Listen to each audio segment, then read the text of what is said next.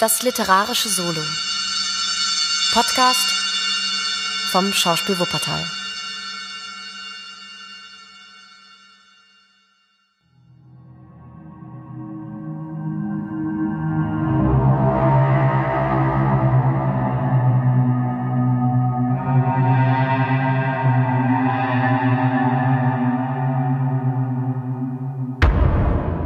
Der Sandmann von E.T.A. Hoffmann.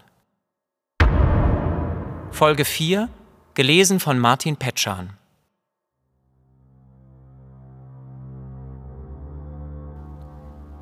Nathanael hatte rein vergessen, dass es eine Clara in der Welt gebe, die er sonst geliebt. Die Mutter, Lothar, alle waren aus seinem Gedächtnis entschwunden. Er lebte nur für Olympia, bei der er täglich stundenlang saß und von seiner Liebe, von zum Leben erglühter Sympathie, von psychischer Wahlverwandtschaft fantasierte, welches alles Olympia mit großer Andacht anhörte. Aus dem tiefsten Grunde des Schreibpuls holte Nathanael alles hervor, was er jemals geschrieben.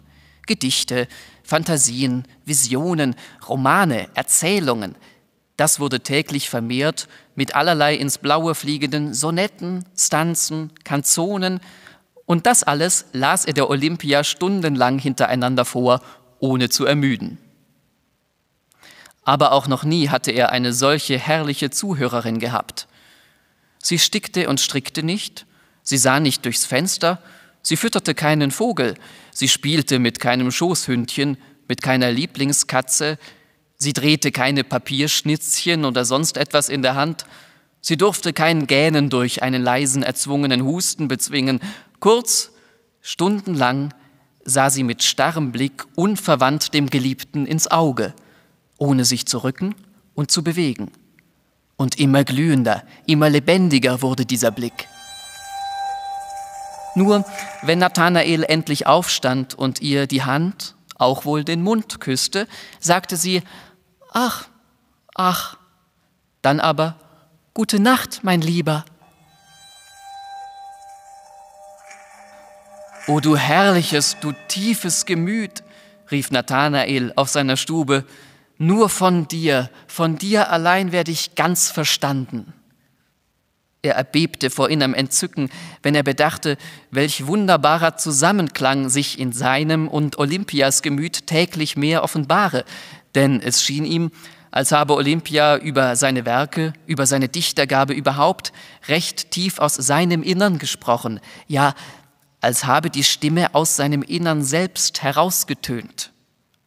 Das musste denn wohl auch sein, denn mehr Worte als vorhin erwähnt sprach Olympia niemals. Erinnerte sich aber auch Nathanael in hellen, nüchternen Augenblicken, zum Beispiel morgens gleich nach dem Erwachen, wirklich an Olympias gänzliche Passivität und Wortkargheit, so sprach er doch, was sind Worte? Worte! Der Blick ihres himmlischen Auges sagt mehr als jede Sprache hienieden. Vermag denn überhaupt ein Kind des Himmels sich einzuschichten in den engen Kreis, den ein klägliches irdisches Bedürfnis gezogen? Professor Spallanzani schien hoch erfreut über das Verhältnis seiner Tochter mit Nathanael. Er gab diesem allerlei unzweideutige Zeichen seines Wohlwollens, und als es Nathanael endlich wagte, von ferne auf eine Verbindung mit Olympia anzuspielen, lächelte dieser mit dem ganzen Gesicht und meinte, er werde seine Tochter völlig freie Wahl lassen.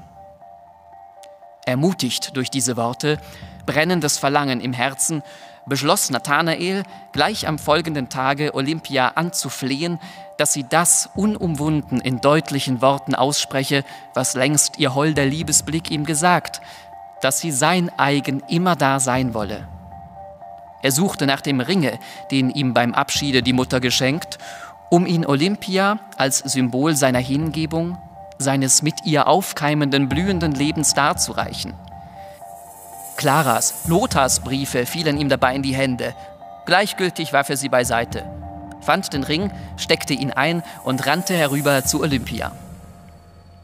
Schon auf der Treppe, auf dem Flur, vernahm er ein wunderliches Getöse.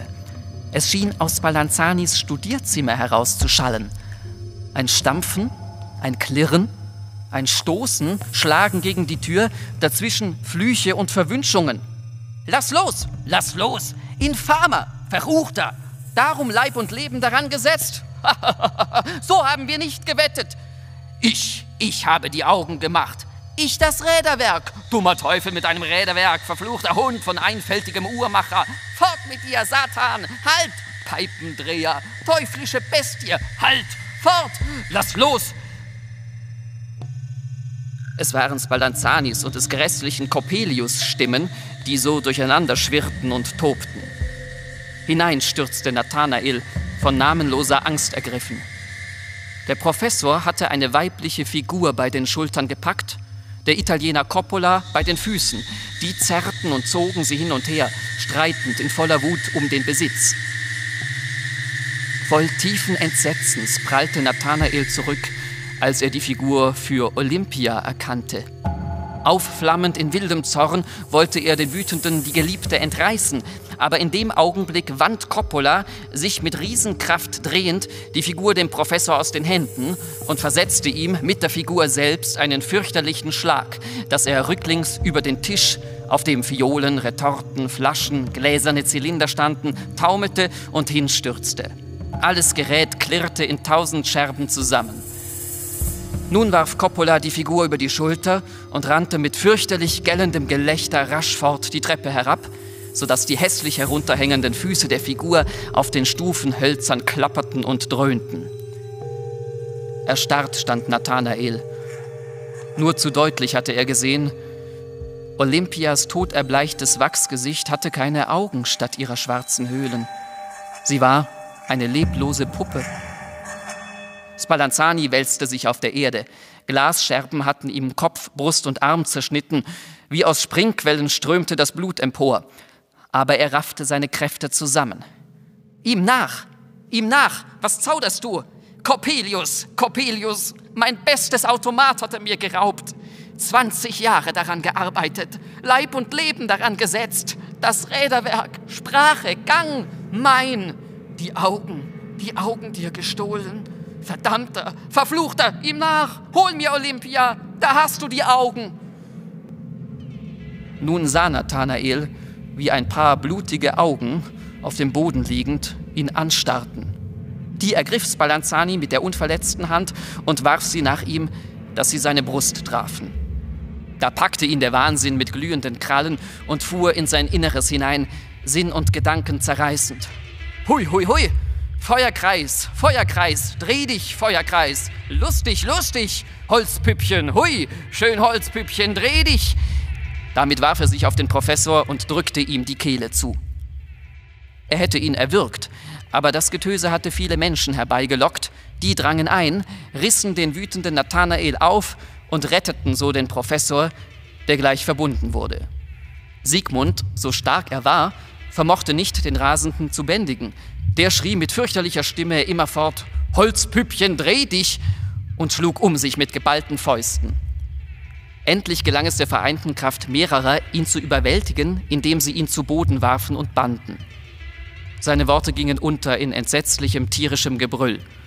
So in grässlicher Raserei tobend wurde er nach dem Tollhause gebracht. Ehe ich, günstiger Leser, dir zu erzählen fortfahre, was sich weiter mit dem unglücklichen Nathanael zugetragen, kann ich dir, solltest du einigen Anteil an dem geschickten Mechanikus und Automatfabrikanten Spallanzani nehmen, versichern, dass er von seinen Wunden völlig geheilt wurde. Er musste indes die Universität verlassen, weil Nathanaels Geschichte Aufsehen erregt hatte und es allgemein für gänzlich unerlaubten Betrug gehalten wurde, vernünftigen Teezirkeln, Olympia hatte sie mit Glück besucht, statt der lebendigen Person eine Holzpuppe einzuschwärzen. Juristen nannten es sogar einen feinen und umso härter zu bestrafenden Betrug, als er gegen das Publikum gerichtet und so schlau angelegt worden, dass kein Mensch, ganz kluge Studenten ausgenommen, es gemerkt habe, unerachtet jetzt alle weise tun und sich auf allerlei Tatsachen berufen wollten, die ihnen verdächtig vorgekommen. Diese letzteren brachten aber eigentlich nichts Gescheites zutage. Denn konnte zum Beispiel wohl irgendjemandem verdächtig vorgekommen sein, dass nach der Aussage eines eleganten Theisten Olympia gegen alle Sitte öfter genieset als gegähnt hatte? Ersteres, meinte der Elegant, sei das Selbstaufziehen des verborgenen Triebwerks gewesen, merklich habe es dabei geknarrt und so weiter. Der Professor der Poesie und Beredsamkeit nahm eine Prise, klappte die Dose zu, räusperte sich und sprach feierlich Hoch zu verehrende Damen und Herren, merken Sie denn nicht, wo der Hase im Pfeffer liegt? Das Ganze ist eine Allegorie, eine fortgeführte Metapher. Sie verstehen mich. Sapienti sat. Aber viele hoch zu verehrende Herren beruhigten sich nicht dabei. Die Geschichte mit dem Automat hatte tief in ihrer Seele Wurzel gefasst und es schlich sich in der Tat abscheuliches Misstrauen gegen menschliche Figuren ein. Um nun ganz überzeugt zu werden, dass man keine Holzpuppe liebe, wurde von mehreren Liebhabern verlangt, dass die Geliebte etwas taktlos singe und tanze, dass sie beim Vorlesen sticke, stricke, mit dem Möpschen spiele und so weiter. Vor allen Dingen aber, dass sie nicht bloß höre, sondern auch manchmal in der Art spreche, dass dies Sprechen wirklich ein Denken und Empfinden voraussetze. Das Liebesbündnis vieler wurde fester und dabei anmutiger, andere dagegen gingen leise auseinander. Man kann wahrhaftig nicht dafür stehen, sagte dieser und jener. In den Tees wurde unglaublich gegähnt und niemals genieset, um jedem Verdacht zu begegnen. Spallanzani musste, wie gesagt, fort, um der Kriminaluntersuchung wegen des der menschlichen Gesellschaft betrüglicherweise eingeschobenen Automats zu entgehen. Coppola war auch verschwunden.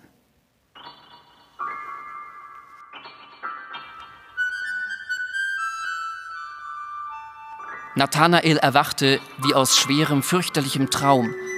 Er schlug die Augen auf und fühlte, wie ein unbeschreibliches Wonnegefühl mit sanfter himmlischer Wärme ihn durchströmte. Er lag in seinem Zimmer in des Vaters Hause auf dem Bette. Clara hatte sich über ihn hingebeugt und unfern standen die Mutter und Lothar. Endlich, endlich, o oh mein herzlieber Nathanael, nun bist du genesen von schwerer Krankheit, nun bist du wieder mein. So sprach Clara recht aus tiefer Seele und fasste den Nathanael in ihre Arme. Aber dem quollen vor lauter Wehmut und Entzücken die hellen, glühenden Tränen aus den Augen und er stöhnte tief auf. Meine, meine Clara.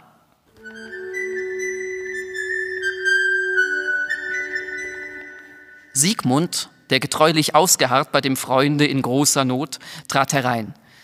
Nathanael reichte ihm die Hand du treuer Bruder hast mich doch nicht verlassen.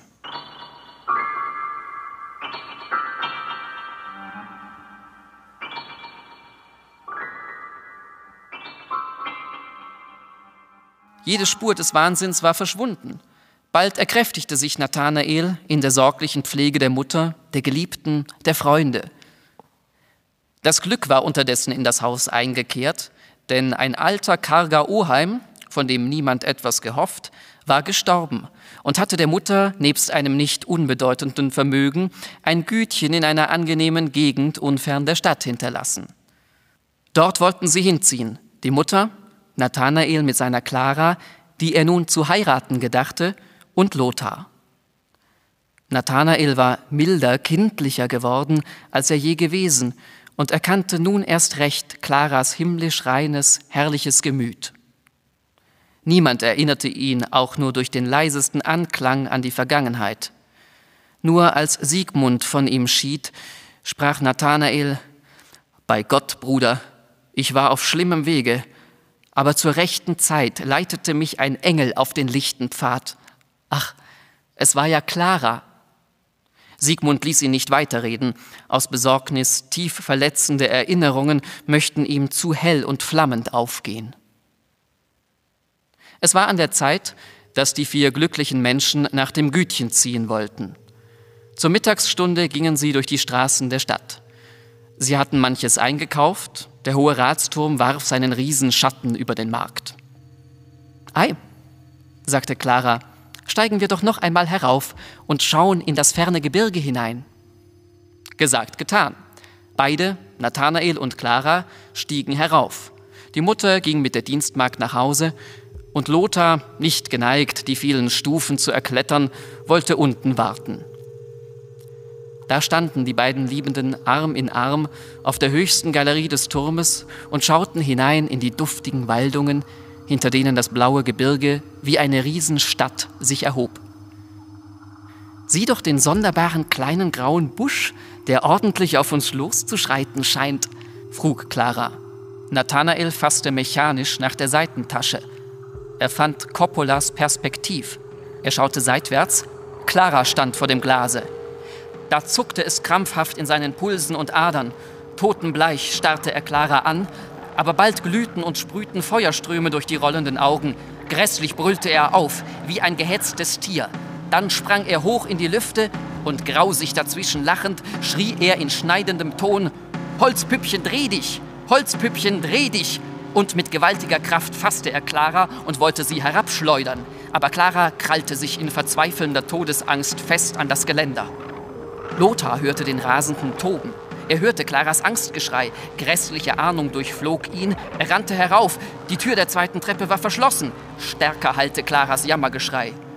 Unsinnig vor Wut und Angst stieß er gegen die Tür, die endlich aufsprang. Matter und matter wurden nun Claras Laute. Hilfe! Rettet! Rettet! So erstarb die Stimme in den Lüften. Sie ist hin! Ermordet von dem Rasenden! So schrie Lothar. Auch die Tür zur Galerie war zugeschlagen. Die Verzweiflung gab ihm Riesenkraft. Er sprengte die Tür aus den Angeln. Gott im Himmel! Clara schwebte, von dem rasenden Nathanael erfasst, über der Galerie in den Lüften. Nur mit einer Hand hatte sie noch die Eisenstäbe umklammert. Rasch wie der Blitz erfasste Lothar die Schwester, zog sie hinein und schlug in demselben Augenblick mit geballter Faust dem Wütenden ins Gesicht, dass er zurückprallte und die Todesbeute fallen ließ. Lothar rannte herab, die ohnmächtige Schwester in den Armen. Sie war gerettet. Nun raste Nathanael herum auf der Galerie und sprang hoch in die Lüfte und schrie: Feuerkreis, dreh dich! Feuerkreis, dreh dich! Die Menschen liefen auf das wilde Geschrei zusammen. Unter ihnen ragte riesengroß der Advokat Coppelius hervor, der eben in die Stadt gekommen und geraden Weges nach dem Markt geschritten war. Man wollte herauf, um sich des Rasenden zu bemächtigen. Da lachte Coppelius sprechend: Haha, wartet nur, der kommt schon herunter von selbst. Und schaute wie die übrigen hinauf. Nathanael blieb plötzlich wie erstarrt stehen. Er bückte sich hinab, wurde den Coppelius gewahr und mit dem gellenden Schrei Ha! Sköne oke! Sköne oke! sprang er über das Geländer. Als Nathanael mit zerschmettertem Kopf auf dem Steinpflaster lag, war Coppelius im Gewühl verschwunden.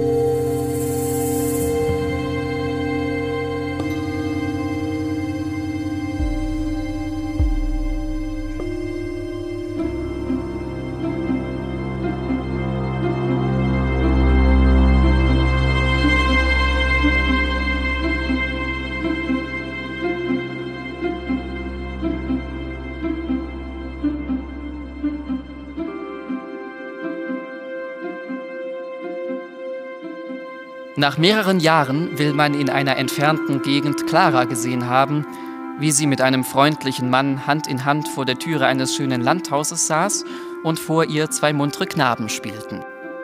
Es wäre daraus zu schließen, dass Clara das ruhige häusliche Glück noch fand, das ihrem heitern lebenslustigen Sinn zusagte und das ihr der im Innern zerrissene Nathanael niemals hätte gewähren können.